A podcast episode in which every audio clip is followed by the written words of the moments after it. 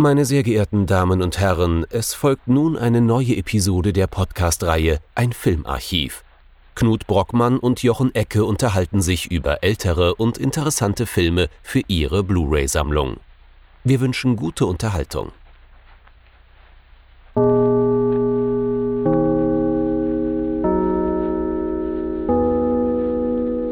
Hallo Knut.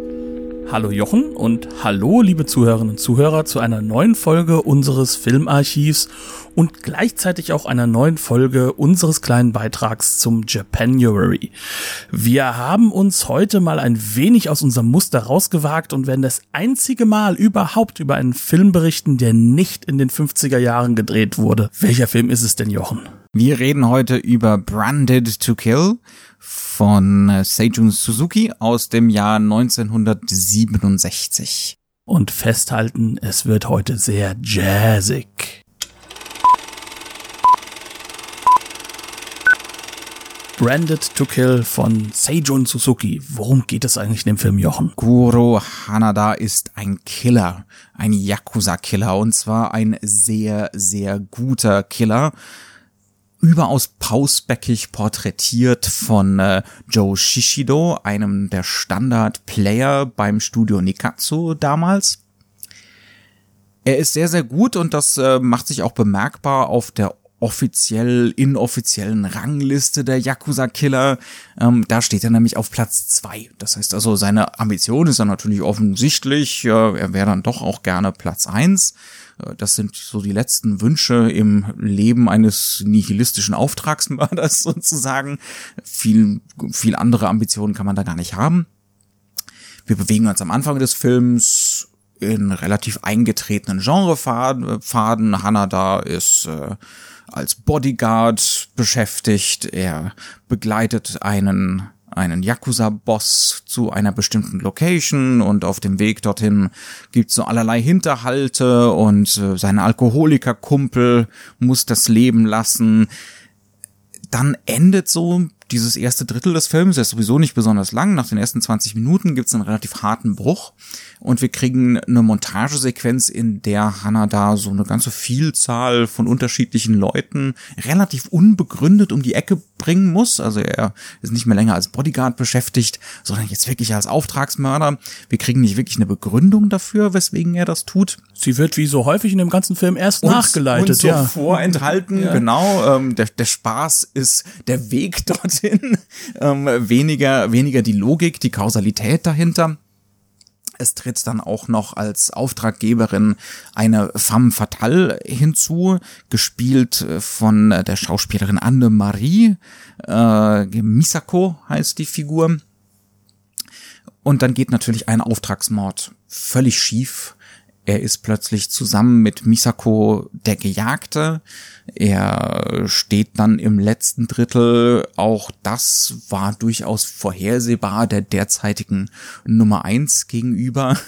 Ähm, und es kommt zu so einer Art letztem Duell zwischen den beiden Top-Auftragsmörderinnen. So weit, so konventionell und so vorhersehbar, oder? Wenn wir mit einfließen lassen, dass wir eigentlich jede Szene erst im Nachhinein erklärt bekommen haben.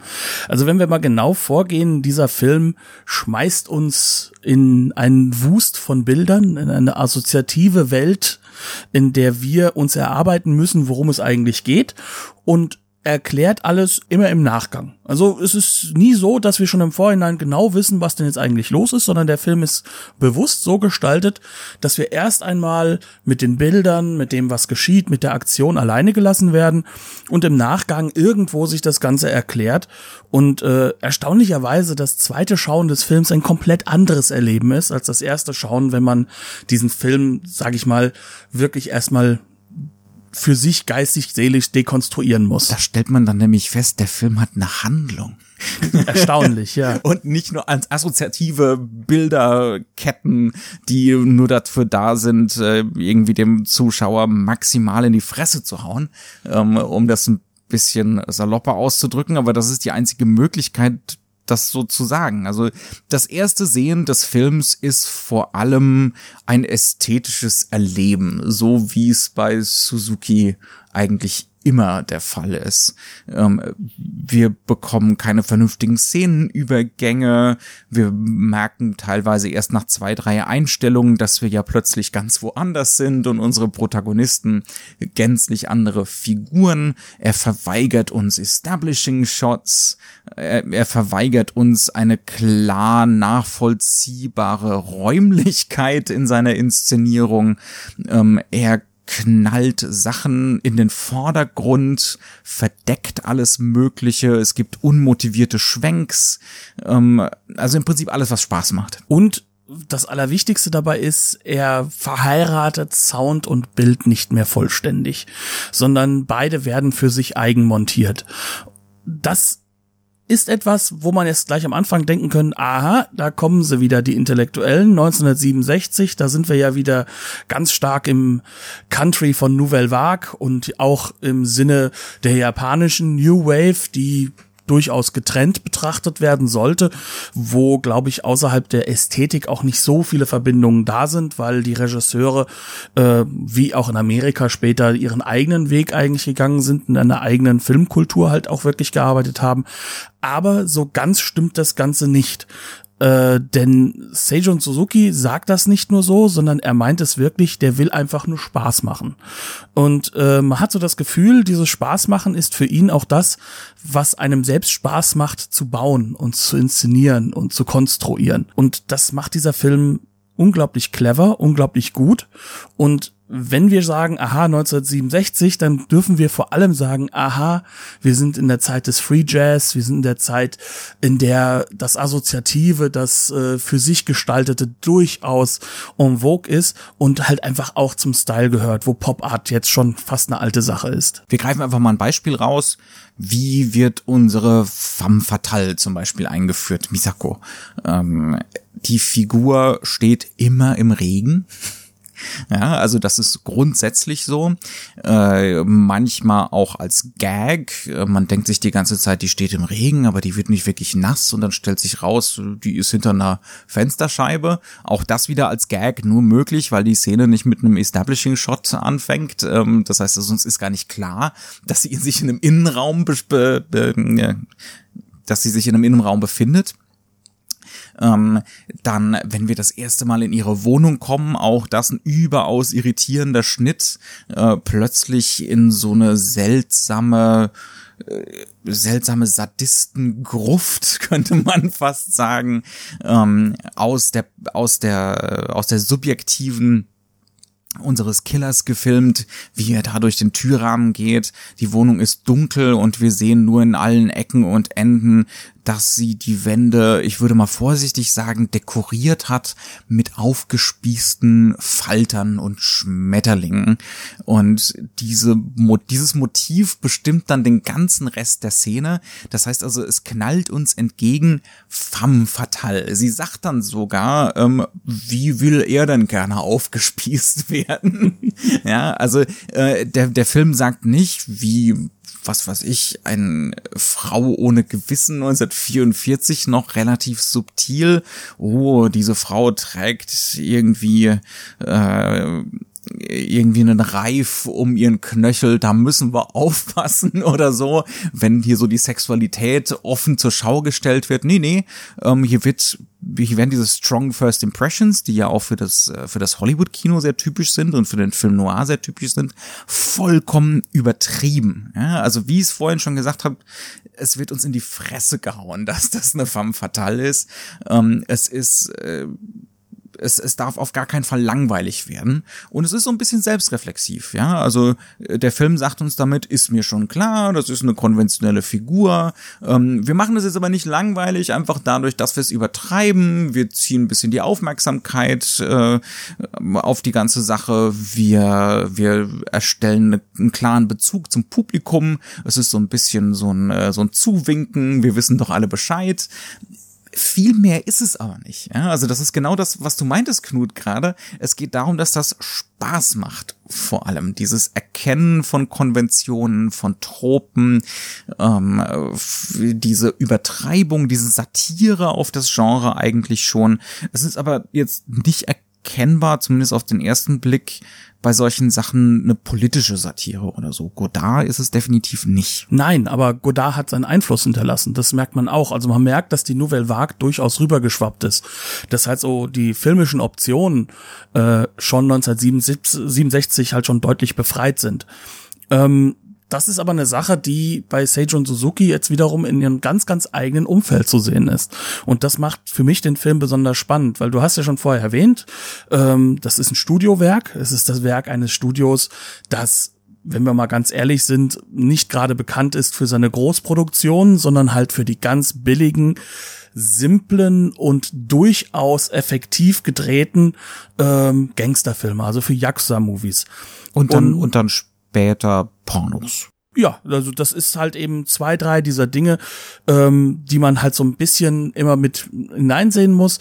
In Japan gibt es eine ganz tiefe Tradition von, du musst mir folgende Dinge in den Film einbauen und den Rest gebe ich dir freie Hand, weil wir werden uns komplett darauf eben besinnen, dass wir das herausarbeiten. Zum Beispiel, wenn man so einen Takashi Miike nimmt, ähm, der kommt ganz glasklar aus so einer Videothekentradition und äh, da ist in den Filmen dann halt auch mitgesetzt. Ähm, ja, also wenn es da halt so, so diese Softpornos hast, also diese Pinku Aigo, dann hast du solche Elemente drin, ja, du musst so und so viel Nackt- und Sexszenen drin haben, aber den Rest kannst du machen, was du möchtest. Dann hast du manchmal abstruse Vermengungen von Kunstfilm und, und Porno in einem, kann man sagen. Und ähm, bei Mieke war es halt meistens so, wir brauchen so viel Liter Blut, wir brauchen so und so viele Schusssequenzen. Und so kann man sich das auch vorstellen. Genauso war das auch bei Seijun Suzuki. Also ganz klassisches Beispiel, wenn wir uns mal nur ähm, an seinen anderen großen Film erinnern, an Tokyo Drifter. Da ging es darum, der Schauspieler ist gleichzeitig Schlagerstar, der muss seinen Song so und so viel Minuten drin haben. Und dann hat er halt einfach im Endeffekt so einen singenden Killer genommen. Die ganze Killergeschichte, alles drum und dran, bleibt für sich, aber es wird halt die ganze Zeit dieser Song rauf und runter gespielt.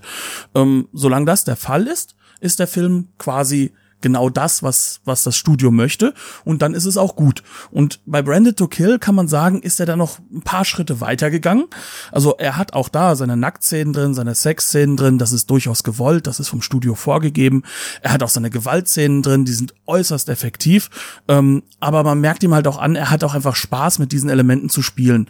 Und da kommen wir wirklich wieder zurück auf diese Nouvelle Vague Sache er weiß aber auch, dass auch das Publikum genau weiß, was die sich gerade angucken. Also der ist sich schon dessen bewusst, dass er aus einer Generation kommt, die jetzt nicht der festen Überzeugung ist, wir erzählen jetzt die große Geschichte, sondern er ist eine Generation, äh, die die großen Geschichten schon alle auf Film gesehen hat und nun mit diesen einzelnen Elementen, was sich herausgearbeitet hat, einfach spielen und seinen eigenen Spaß hat. Und dieses und, und nicht zu vergessen, man ist auch schon ein bisschen zynisch geworden, man ist so ein bisschen gelangweilt und dementsprechend kriegen wir jetzt hier auch Figuren, die sind zynisch und gelangweilt und genau. so ein bisschen nihilistisch und ja. Und man kann sagen, das ist jetzt im Endeffekt schon eine zweite Generation. Wenn du jetzt eben die Femme Fatale erwähnt hast, der Film Noir hat einen starken Einfluss auf den Film. Ähm, wir dürfen den Film Noir auch nicht vergessen, wenn wir über die Nouvelle Vague reden, wenn wir über das New Hollywood reden, wenn wir überhaupt über fast alle New Waves so überhaupt in der Welt reden. Ausgenommen vielleicht äh, Hongkong. das ist dann doch ganz, ganz anders.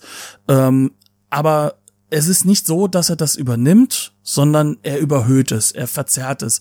Er nimmt seine Liebe zu dieser Art Film, die er auch hat, ins Szenische hinein. Und genau das ist auch das, was den Film ausmacht. Er, er arbeitet eigentlich nur noch ganz radikal ins Szenische, in den Moment, in das Bild, in das das jetzt da ist, das Bild, das für sich steht. Und alles andere wird assoziativ miteinander verbunden und notdürftig im Nachhinein halt noch einmal über. So ein bisschen motiviert, wenn es genau. denn unbedingt sein muss. Dass man zumindest so halbwegs folgen kann.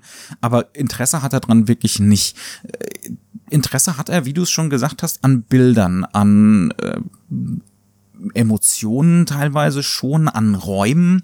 Also man merkt teilweise wirklich, äh, er geht daran, er baut sich im Studio beispielsweise so ein extrem zurückgenommenes, also so ein, so ein Apartment, in dem der Killer mit seiner Frau wohnt. Das ist völlig irre konstruiert, unglaublich unpraktisch mit Wendeltreppe und diversen Winkeln und inneren Rahmen. Und man merkt einfach, das hat er sich so hingebaut, damit er da mit der Kamera durchfahren kann und damit er da möglichst viel bauen kann. Und dementsprechend inszeniert er dann auch die Sexszenen und das Zusammenleben mit der Ehefrau einfach nur mit diversen langen Parallelfahrten durch die Räumlichkeiten. Da kommen gar keine Menschen vor, sondern es geht einfach nur darum, dass wir von dem Raum überrascht werden, was der für seltsame Winkel hat, was da für Treppen nach oben gehen, ähm, wo dann plötzlich irgendjemand auftaucht.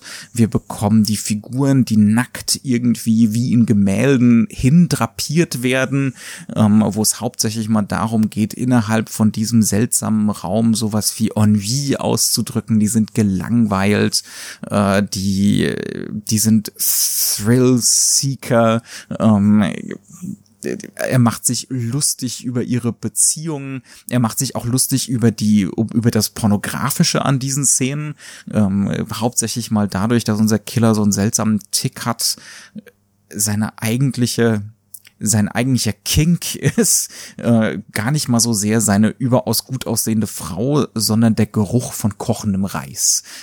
Also da kommt er in Wallung jetzt weniger in den eigentlichen Sexszenen. Da wirkt er doch meistens relativ gelangweilt oder sadistisch. Ähm, also es geht, es geht Suzuki immer wieder darum, was habe ich denn hier? Die Handlung langweilt mich. Das will ich eigentlich gar nicht inszenieren. Aber der Raum, wie kann ich denn das machen, dass das überraschend wird? Das ist eine Standardszene, die wir alle schon hundertmal gesehen haben. Das ist eigentlich Melodrama. Was wollen wir denn damit? Ich weiß, was ich mache. Ich habe hier so eine schöne Freitreppe. Ich stelle die eine Figur hier an den Fuß der Freitreppe, hinter so eine Mauer. Die andere Figur stelle ich auf die Freitreppe, vielleicht 20 Meter davon entfernt. Und jetzt tun wir mal so, als könnten die sich überhaupt noch hören in dieser Szene. Das ist, ja, also auch das ist wieder so ein, so ein selbstreflexives Element. Es, es wird einem beim ersten Hingucken klar, artifizieller könnte es nicht sein. Und Suzuki interessiert der Dialog kaum. Ähm, er stellt natürlich so ein bisschen dar, die beiden Figuren sind maximal voneinander entfernt. Da steht eine Mauer zwischen denen. Äh, sie steht erhöht auf der Treppe über ihr. Also es geht so ein bisschen schon auch um Machtverhältnisse. Aber vor allem mal die Szene interessiert mich nur bedingt, aber die Treppe ist ganz cool. Ja, und es geht im Kern darum, wie kann ich die Treppe benutzen, um neue Optionen zu finden. Also er scheint ähm, als Regisseur immer wieder zwar dem Unterhaltungskino extrem zugeneigt zu sein, also es ist auch etwas, was er in seinen Interviews immer wieder gesagt hat. Also er hat sich ja immer davon gelöst, äh, dass er ein Kunstregisseur wäre. Also da hat er sich davor gewehrt regelrecht. Ähm, und das sieht man halt auch irgendwo in diesen Sequenzen. Er macht eigentlich, also er nutzt die Optionen eines Kunstregisseurs, indem er die Mise en scène in absolute Radikalität treibt. Aber er benutzt das Ganze, um Spaß zu machen. Und äh, er macht sich auch nicht nur den Spaß damit, dass man Dinge erkennt oder dass man sieht, wie schön das anders gebaut ist, sondern er macht sich über alles und jeden im Endeffekt auch lustig. Das ist, das ist schon fast schon äh, tiefste Satire und äh, eine ganz, ganz wichtige Sache, die man bei diesem Film immer wieder bemerkt, ist, es gibt keine sympathische Figur in diesem Film. Es gibt egozentrische Figuren, die für sich da irgendwo dahin leben, die nur ihr eigenes Weiterkommen und sich selbst irgendwo im Sinn haben. Aber, aber, aber noch nicht mal das. Also da, da sind wir ja eigentlich bei dieser existenziellen ja. Dimension des Films. Die haben ja gar nichts. Also wenn, wenn das einzige zynische Ziel im Leben dran besteht, ich könnte noch der beste Killer im Land werden, ja, ähm, oder das andere Ziel ist bei der, bei der Frau, ich blättere durch Kataloge und gehe fremd und ansonsten äh, hänge ich hier nackt gelangweilt rum. Ähm, die haben ja gar nichts mehr, diese Figuren. Doch, sie haben etwas auf ihrer Oberfläche. Das ist halt der Punkt. Und äh, das ist halt auch das, wo dann eben dieser Existenzialismus in die Radikalität hineingetrieben wird, wo er ja für sich nicht mehr steht. Also es ist ja nicht mehr das, dass man sich dessen bewusst wird, dass das Leben an sich absurd ist. Absurd ist, sondern es geht halt weiter. Es ist halt wirklich so, dass man sich in diese Oberflächlichkeiten total verrannt hat. Und deswegen denke ich schon, haben sie Ziele, aber es sind halt irrelevante Ziele. Ja, ja. Das ist halt der Hintergrund. Und lächerliche dabei. Ziele. Also wir sind nicht mehr wie, wenn ich wieder Frau ohne Gewissen, Double Indemnity ranziehen will. Da hat ja unser Erzähler und unser Protagonist zumindest noch das natürlich nicht erfüllbare Ziel, mit der femme fatale zusammenzukommen und ein leidenschaftliches Leben mit viel Geld zu führen.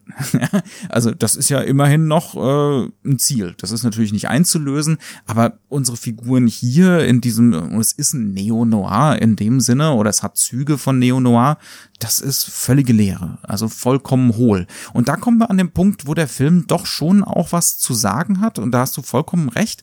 Das sind unglaublich unsympathische Figuren und Suzuki setzt schon ab und an oder eigentlich konstant da durchaus auch politisch zu sehende Spitzen und ideologisch lesbare Spitzen. Es gibt zum Beispiel gerade im ersten Drittel des Films immer wieder diese Reenactments des Zweiten Weltkriegs da zu beschauen. Die könnten offensichtlicher nicht sein das ist das, würde ich sagen, fast schon erstaunlichste des Films, dass wir jetzt ja eigentlich uns innerhalb eines Subgenres befinden. Also man kann sagen, dass dieser äh, Killer-Film ist sozusagen so eine billige Formel innerhalb des Yakuza-Genres oder überhaupt des, des, des Gangsterfilms Japans.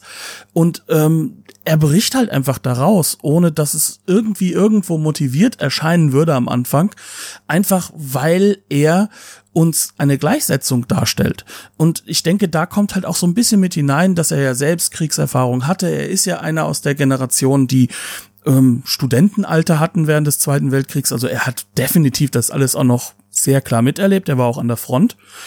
Und ähm, wir bemerken halt an diesen Sequenzen, dass im Endeffekt hier eine Genre-Verzerrung stattfindet. Also wir sind plötzlich nicht mehr in diesem Yakuza-Genre unterwegs, sondern wir haben es plötzlich mit Snipern zu tun, die im Nichts zu stehen scheinen. Genau. Und Landung am Strand. All das ist dort implementiert und äh, es ist halt auch wirklich so, dass plötzlich das normale Straßenauto nichts anderes wird als äh, so, so ein Strandvehikel, mit dem man die entlangrennenden Soldaten versucht noch aufzufangen. Man hat plötzlich äh, Sequenzen, in denen ganze Bunker äh, in Brand gesetzt werden. So wie sie damals auch eingenommen wurden mit, genau. mit Flammenwerfern oder mit Handgranaten und im Bunker sitzt ein, ein Scharfschütze drin, der an das zweite Fenster einen Spiegel gestellt hat, damit er einen besseren Überblick hat.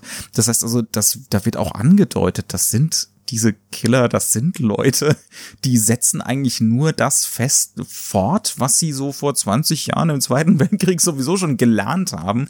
Also das wirkt wirklich wie so eine ganz bewusste Fortsetzung und ein ziemlich bewusster Kommentar auf die Nachkrieg Nachkriegsgesellschaft. Also dass diese, ja. diese kaputte Maskulinität, diese, diese eigentlich traumatisierten, äh, völlig fertigen Männer immer noch da sind. Und der Film nimmt damit ja auch noch andere Elemente auf. Also wir dürfen nicht vergessen, woher kommen die Yakuza in ihrer ganzen Ideologie. Sie kommen ja aus diesem äh, ganzen Samurai-Darstellen. Ne? Und Samurai sind halt eigentlich Krieger im Kern. Das sind halt eben eine Mischung aus beamteten Kriegern, kann man sagen, und, und halt einem ganz, ganz rigiden Ehrenkodex, den die Samurai äh, sozusagen äh, aus Sicht der Yakuza auf diese übergeben haben. Also da ist ein ganz, ganz komischer Kodex, der, der festgelegt ist. Und äh, im Endeffekt wird das hier rückgebunden auf Kriegsszenen, und zwar auf den Zweiten Weltkrieg. Und ähm, der Zweite Weltkrieg ist im Kern ja das das Ende von allem, was mit dem Kaiserlichen zu tun hatte, was halt mit dem Feudalen zu tun hatte.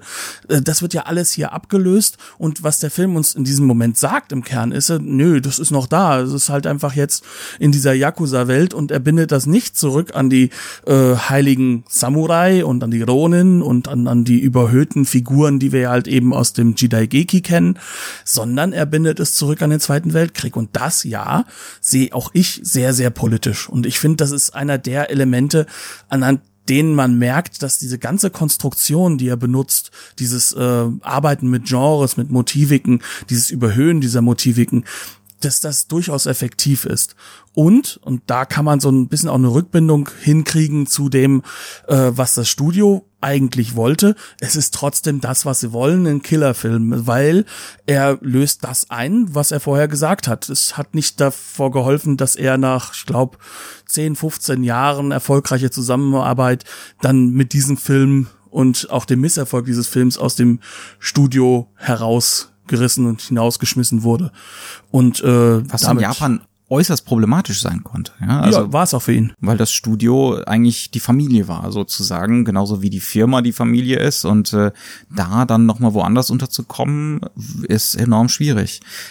All das, also die Tatsache, dass der Film auf jeden Fall politische Elemente hat, und ideologiekritische Elemente. Das entkräftet aber, glaube ich, trotzdem nicht unser Argument, ähm, das wir am Anfang gebracht haben. Das ist ein Film, der auch und vor allem auf so einer ästhetischen Ebene Spaß machen will und der überraschen will, der konstant irgendwie neue Eindrücke bieten will. Make it new, make it new, ja. Ähm, ich denke da zum Beispiel an diese sagenhafte Montagesequenz, wenn er da diese verschiedenen zunächst unverbunden erscheinenden Herrschaften umbringen muss.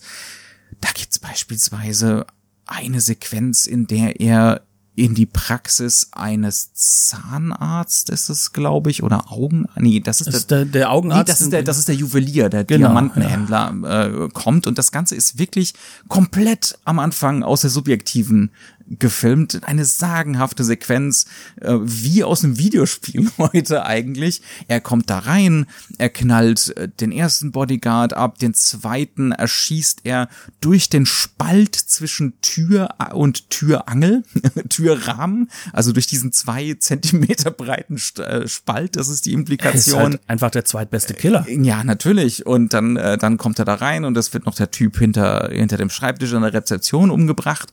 Ähm, und anstatt anstatt dann einfach diesen Juwelier direkt zu erschießen, hat er außen einen Ballon angebracht, auf den springt er aus dem Fenster, erschießt dann durch das Fenster den Juwelier und entkommt äh, meisterhaft auf diesem Ballon. Das ist natürlich völlig abstrus und diese ganze Sequenz ist abstrus, aber voller Wahnsinnseinfälle, also die auch heute noch super innovativ und toll wären. Man mag sich gar nicht ausmalen, was diese Einsätze von Handkamera und teilweise Jump Cuts, teilweise äh, teilweise Slow Motion und so, wie das damals auf dem Publikum gewirkt haben muss. Es muss krass gewirkt haben. Also was man ja bei dieser Sequenz auch sehen muss, ist, ähm, dass er ja diese komplette ich sag mal, subjektive im Endeffekt nicht auflöst, indem er einen Schnitt macht und dann sieht man den Charakter, sondern irgendwann ist diese subjektive Kamera einfach keine subjektive Kamera mehr. Ja, wird und er läuft und da ist er. Ja, genau. ja. Und plötzlich steht er im Bild. Und ähm, das sind so Elemente, die sind brutal. Also die sind brutal für ein Publikum, das sich an solche Dinge noch nicht gewöhnt hat. Und äh, ich denke, in diesem Falle kann man schon sagen, ist das Publikum vorbereitet. Also in der Hinsicht, dass das jetzt schon äh, in der Welt, im Weltkino immer weiter sich verbreitet. Wir haben in den USA einen Regisseur wie Sam Fuller, der äh, schon längst jetzt auch umgeschwenkt ist auf so eine Art von assoziativen Kino, kann man sagen, mit radikalen Bildern. Wir haben ähm, John Burman, der schon da in Europa direkt angefangen hat, so zu arbeiten. Wir haben natürlich auch Godard, wir haben auch äh, Regisseure der Nouvelle Vague und wir haben in der Generation in Japan jetzt auch schon einige Regisseure, die extrem experimentell arbeiten, die ganz anders agieren. Aber er zieht das halt alles wieder zurück viel stärker noch als seine Peers in diesen ganzen Genre-Kontext hinein und will das Ganze einfach nur eine klassische Sequenz nehmen, diese komplett neu oder komplett eigen auflösen und dafür einen eigenen Charakter finden. Und wenn man sich jetzt nur überlegt, dass der Mann halt eben nicht auf Coverage mit 20 Kameras arbeiten konnte, sondern allenfalls mal zwei, wenn das man Glück hat. Das ist natürlich auch alles aus der Not geboren, na klar. Präzise. Das ist, dass man dann wirklich sagen kann, wie viel muss man im Kopf haben, wie viel muss man halt auch in, in seinem Sinn beibehalten, wenn man danach noch bemerkt, dass das ein extrem rhythmischer Film ist. Kamerabewegung und Schnitt laufen hervorragend zueinander. Mit das einem Wahnsinns-Jazz-Score unten drunter. Ganz genau. Und dieser ganze Film versucht gar nicht erst irgendwo realistisch zu wirken. Er möchte uns in einen Rhythmus mit hineinnehmen. Er möchte uns mit den Bildern natürlich agieren lassen. Und da behaupte ich halt auch immer wieder, kommt auch so ein bisschen dieses klassisch Japanische mit rein oder dieses klassisch Asiatische allgemein, dass er natürlich hier auch auf ein Publikum trifft, das Bilder ganz, ganz anders äh, dekonstruiert, das äh, mit dem Thema Symbolik viel, viel offener umgeht, weil das halt ja auch schon in der Schriftsprache mitgegeben ist. Ja.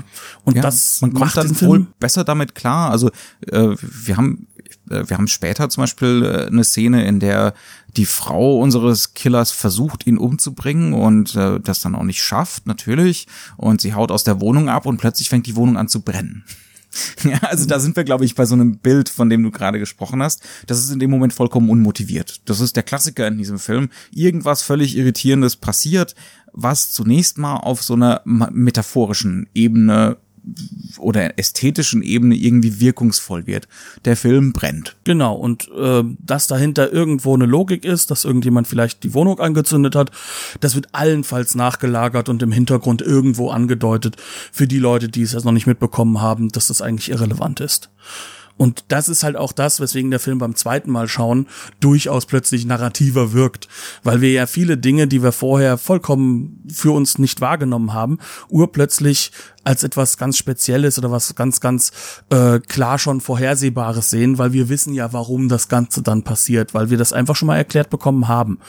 Aber das ist trotzdem irrelevant. Also es geht immer um den Moment in diesem Film. Es, es ist ein Film des Moments. Und des Erlebens, ja. Der, ganz, ganz klar ein Film, bei dem es um Ästhetik in erster Linie geht und alles andere ist mehr als deutlich nachgeordnet. Und wenn man sich jetzt noch überlegt, also ich kann jetzt mal auch in meiner eigenen, sag ich mal, Filmhistorie wühlen und kann sagen, mein erster Seijun Suzuki Film war ein Film, den ich im Kino gesehen habe. Auf der ersten oder zweiten Nippon Connection lief Pistol Opera, ähm, der so etwas wie das weitaus verspätete Sequel zu diesem Film sein soll. Ähm, und da habe ich dann also noch relativ jung dann durchaus auch erlebt, äh, wie so etwas wirken kann, wenn man das das erste Mal auch im Kino sieht auf einer großen Leinwand. Der Film ist, das haben wir noch gar nicht, glaube ich, erwähnt, in Schwarz-Weiß gedreht. Er ist äh, in 2,35 zu 1 gedreht, also hat ein ganz, ganz klares Breitbandformat, das fürs Kino geschaffen wurde. Ich glaube auch mit anamorphotischen Linsen. Man genau, ja. Teilweise an den Verzerrungen, ja. Genau, und was halt im Film aber auch in der Hinsicht wichtig ist, wenn er die Filmbreite hat, kann er natürlich auch Leute unglaublich einsam darstellen an die Seite. Und er kann sie rahmen, er kann viel mit dem Hintergrund arbeiten. Äh, die Staffelung ist einfacher oder hat eine andere Strategie Strategie ähm, als zum Beispiel jetzt, sag ich mal, im klassischen 4 zu 3, klassischen Kinoauflösung. Ähm, all das benutzt der Film radikal aus. Also ähm, auch, dass er mal eine krasse Dunkelheit mit einbaut, wo wir dann plötzlich gar nichts sehen. Hauptsache es desorientiert uns. Hauptsache äh, es wird auch nicht als realistisch wahrgenommen. Schwarz-Weiß zu diesem Zeitpunkt 1967 ist zwar noch weit verbreiteter als jetzt sage ich mal in unserem heutigen Kino wäre, aber es ist schon eine Verzerrung. Es ist schon definitiv halt auch wiederum etwas, was einen Verfremdungseffekt auf uns hat. Und ähm, das macht der Film mit einer unglaublichen Meisterschaft. Kann man nicht anders sagen.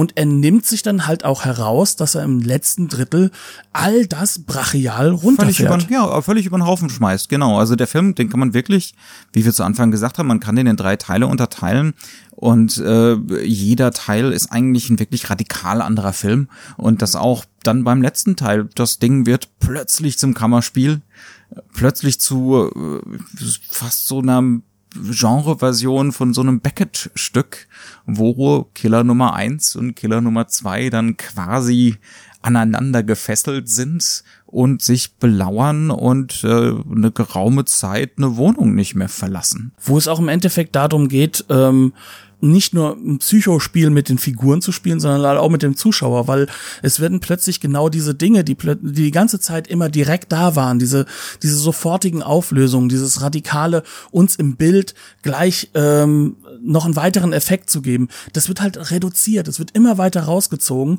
um dann im letzten Finalmoment wieder eingeführt zu werden und wiederum äh, implementiert zu werden, wo dann auch wieder der Raum und vor allem auch die Ausleuchtung des Raumes ein, ein ja, man kann sagen, ein, ein, ein Set, das durchaus eigentlich geläufig ist, vollkommen irreal und, und äh, äh, auch kaum noch übersichtlich erscheinen lässt. Und wo dann im Endeffekt die Dinge, die vorher vorbereitet wurden, ähm, die in den radikal anders gedrehten Stücken drin waren, sei es am Anfang zum Beispiel die Kriegssequenz, ne, mit diesem, man weiß nicht, wo der Killer ist. Ähm, oder halt eben auch diese späteren Sequenzen, in denen halt einfach dieses Übertreiben vom Symbolischen im, im Raumbild drin ist und wo äh, es auch sehr, sehr stark plötzlich darum geht, ähm, Räume zu, ja, kann man sagen, zu kadrieren und, und aufzulösen und zu, zu verzerren. Zu fragmentieren. Und zu fragmentieren. All das ist dann plötzlich in dieser Sequenz wieder drin, als ob er dann das ganze Paket wieder zusammenschnüren möchte. Und das hat eine Strategie, die mir sagt, das Ganze ist nicht nur für sich gehend halt einfach mal so effektheischerisch zusammengeschnitten, um einem intellektuellen Publikum äh, irgendwie eine Menge Material zu geben, um stundenlang zu diskutieren, sondern das ist ein Film, der ist schon konsequent in jeder Hinsicht. Auf jeden Fall. Also auch in der Hinsicht ist er eine Jazz-Improvisation, als das das ein meisterlicher Musiker ist, äh, der nicht nur variieren kann, sondern am Ende seine Variationen auch irgendwie auflösen kann, äh, das Ganze zu einem zu einem Abschluss bringen kann. Ohne dass man aus dem Assoziativen aber sich komplett verabschieden muss. Ja, ja. Und das löst ihn, finde ich, halt auch ganz extrem aus der ganzen äh, klassischen Nouvelle Vague-Debatte auch wieder raus und lässt ihn für sich stehen. Es ist im Endeffekt das, was man so prototypisch japanisch nennen kann, eine Vermengung von ähm, unglaublich freiheitlichen Arbeiten mit Bild, mit Ton, mit dem, was man machen möchte und Elementen, die halt einfach von einem Studio vorgegeben wurden, so dass plötzlich ein ganz, ganz erstaunliche Mixtur entstehen kann, die wir zum Beispiel Takashi Miike heute noch immer wieder bewundern können, aus Dingen, die radikal langweilig sind, weil sie ganz deutlich zum Verkauf des Films eingebaut wurden von einem Studio, von jemandem, der sozusagen das Geld gibt und der vollkommenen Freiheit danach dessen von jemandem, der einfach sein Ding machen möchte. Ich glaube, wir sind am Schluss. Das sehe ich ähnlich. Wir haben uns das Ganze gut erschlossen, denke ich. Und wir haben es auch äh, schön geschaut. ähm, auf zwei verschiedenen Discs in diesem Fall, um äh, den maximalen Überblick zu haben. Es gibt in Deutschland eine schöne Blu-ray-Veröffentlichung von Rapid Eye Movies. Ähm, da ist, glaube ich, noch, ich hatte sie leider jetzt nicht vorliegen. Du hattest sie vorliegen. Da ist noch ein Interview mit Suzuki mit drauf. Ja, das so ein kleines Interview ist damit implementiert. Es sind so drei kleine Stücke, die sie noch mit eingebaut haben. Ja, es ist ein schönes Master. Ähm, absolut Definitiv. empfehlenswert, äh, auch preiswert und gut zu bekommen, denke ich. Ähm, es gibt zudem noch eine etwas praller gefüllte Blu-ray, wahrscheinlich mit demselben Master von Arrow Video in, äh, in Großbritannien. Da sind ein paar mehr Extras drauf, aber jetzt auch nicht sagenhaft mehr. Das Interessanteste ist mit Sicherheit eine Art Remake des Films aus den 70er Jahren, also ich glaube von 73, ähm, sechs Jahre später, von den Autoren, aber nicht von Suzuki selbst. Diesmal in der Porno-Version. Da haben wir noch nicht reingeschaut, sind wir offen und ehrlich, ist aber mit Sicherheit äh, das Interessanteste an dieser Fassung ähm, die wie immer bei Arrow Video sehr schön gestaltet ist und sehr schön aufbereitet ist. Wobei ich sagen muss, dass mir bei der deutschen Fassung äh, die Untertitelung in der Hinsicht ein bisschen besser gefallen hat, dass so manche Worte im Hintergrund äh, an der Werbung oder halt auch die, der Songtext äh, von dem immer wiederkehrenden Song, gerade am Anfang, der eine kommentierende Funktion hat, dass die halt auch dort berücksichtigt sind, während das bei Arrow nicht der Fall ist. Haben also beide Discs ihre Vor- und ihre Nachteile. Vielleicht sollte man einfach beide kaufen. Und wir bekommen kein Geld dafür, ehrlich. Damit endgültig am Schluss. Wir haben es geschafft. Nächste Woche geht's weiter mit dem Japanuary. Das letzte Mal. Und bis dahin verabsentieren wir uns äh, mit einem Bückling. Und wir wünschen uns weiterhin, dass ihr gerne, gerne auch bisschen Feedback gebt. Gerade weil dieses Mal ähm, Branded to Kill genauso ähm, wie unser Film The Hidden Fortress jetzt nicht nur einmalig, sondern ähm, schon mehrfach reviewed wurde innerhalb des Japanuaries, ist es auch mal vielleicht interessant zu schauen, was denn die anderen da so sagen. Ähm, bei schönerdenken.de gibt es eine Liste mit allen Filmen, wo man dann halt auch verlinkt bekommt, was denn wer wie besprochen hat. Für diese Verlinkung sind wir im Übrigen sehr dankbar, nicht nur, weil wir dann natürlich mit auch promoted werden, sondern weil wir natürlich auch eifrig schauen und hören, was die anderen so äh, zu sagen haben und äh, das ist eine tolle Sache auf jeden Fall. Und äh, der Link zur Verlinkung ist auch unten bei uns in den Show Notes, also dementsprechend ihr seid versorgt. Ähm, bis dahin sagen wir Dankeschön, bewertet uns gerne, gebt uns Feedback und äh, bleibt uns gewogen, wenn es dann das nächste Mal weitergeht mit Yatsushiro Ozu. Bis dahin, tschüss. Tschüss, bis zum nächsten Mal.